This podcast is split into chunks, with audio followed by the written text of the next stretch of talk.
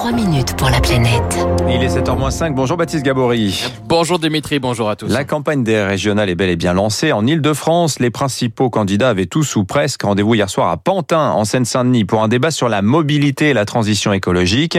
Vous l'avez suivi pour nous, Baptiste, et il a été question de vélo, de RER, mais aussi de ville du quart d'heure. Ah Oui, les candidats répondaient aux questions des deux think tanks à l'origine de la rencontre, le Forum Vie Mobile et la Fabrique écologique. Et dès la première intervention, celle de l'écologiste Julien Bayou, c'est la présidente sortante et candidate à sa réélection, Valérie Pécresse, qui est ciblée. Le RERB et le D sont toujours euh, aussi peu fiables. C'est la présidente du train de retard. Elle n'a pas mis d'euros sur le vélo, contrairement à ce qu'elle avait promis. Au contraire, elle a voulu euh, combattre la piétonisation des voies sur berge. Attaque également de la part de la candidate de la France insoumise, Clémentine Autain, sur les transports du quotidien. Avez-vous entendu Valérie Pécresse s'en prendre au Charles de Gaulle Express, qui est le train pour les riches, 24 euros pour euh, rejoindre Paris et euh, Roissy alors que le RERB est en souffrance jusqu'à côté et le RERD également, et qui attendent des investissements depuis très longtemps pour ces transports du quotidien? Bataille qui n'a pas été menée par Valérie Pécresse. Et puis il y a eu le vélo. On en a beaucoup parlé donc hier soir avec la pandémie. Hein, la pratique a considérablement augmenté. Alors Valérie Pécresse n'était pas euh, présente à ce débat, mais elle était représentée par Stéphane Baudet, vice-président de la région en charge des transports. On est euh, passé euh, très clairement région et Île-de-France Mobilité cumulée de 50 millions euh, d'euros d'investissement sous la précédente mandature, la vôtre, mon cher Julien, à 250 millions sur le vélo, 70 plans vélo déployés sur l'ensemble de la région Île-de-France, le plus grand service de location de vélos électriques du monde. Donc le rattrapage est en cours.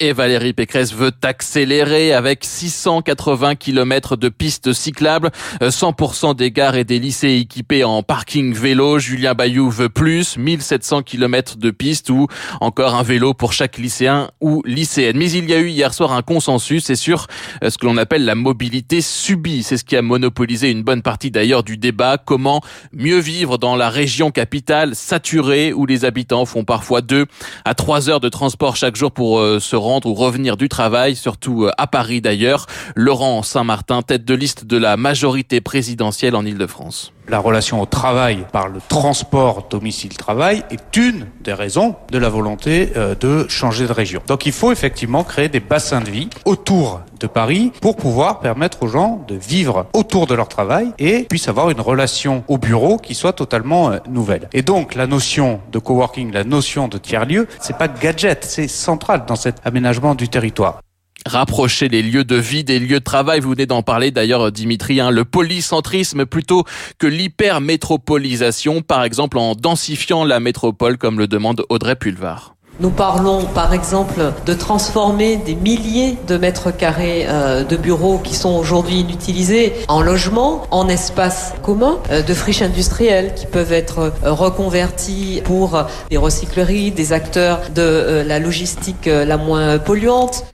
La ville donc du quart d'heure plutôt que la métropole de trois heures, hein, peut-être enjeu majeur de cette campagne. Dernier point, vous n'avez pas entendu Jordan euh, Bardella, le candidat du Rassemblement national. Il n'a pas répondu à l'invitation des deux think tanks pour ce débat organisé hier soir. lors d'un précédent débat, d'ailleurs, il n'avait tout simplement pas été invité non plus.